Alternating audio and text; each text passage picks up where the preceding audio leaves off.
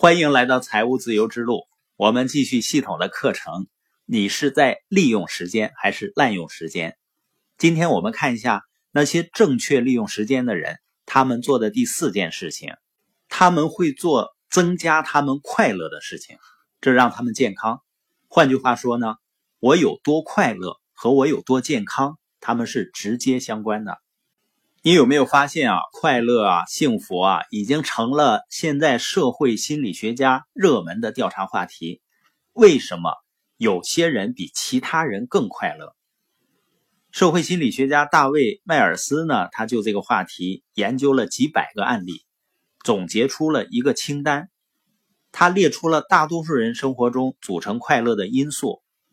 我们来看一下这个清单。第一呢，健康的身体。也就是健康的人呢会更快乐。第二呢，切合实际的目标，他们会努力达成目标，但目标没有实现呢，他们也不会感到失望。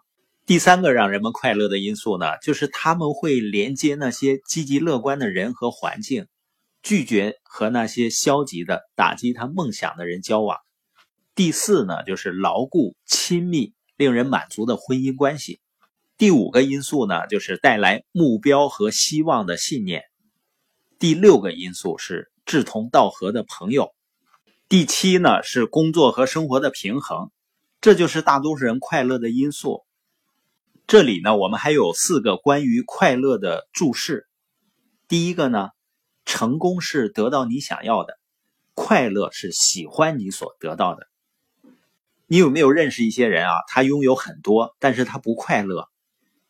你发现他永远为自己没有得到的感到焦虑，这时候呢，人们是需要调整心态的。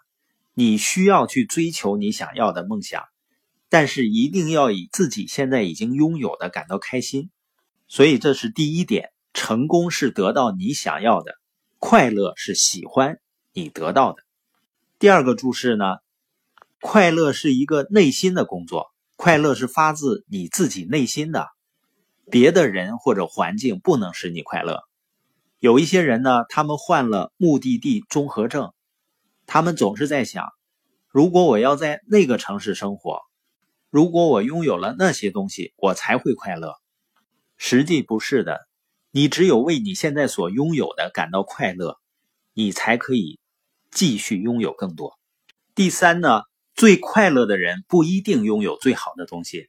但是呢，他们能够充分利用他们所拥有的一切，所以呢，虽然有些人比其他的人拥有的少一些，但是呢，他们比其他人快乐，不是因为他们拥有最好的东西，而是他们充分利用他们所拥有的东西。第四呢，就像不创造财富就不可能享受财富一样，我们如果不创造快乐，就不可能享受快乐。所以在新的一年，快乐的踏上财务自由的旅程吧。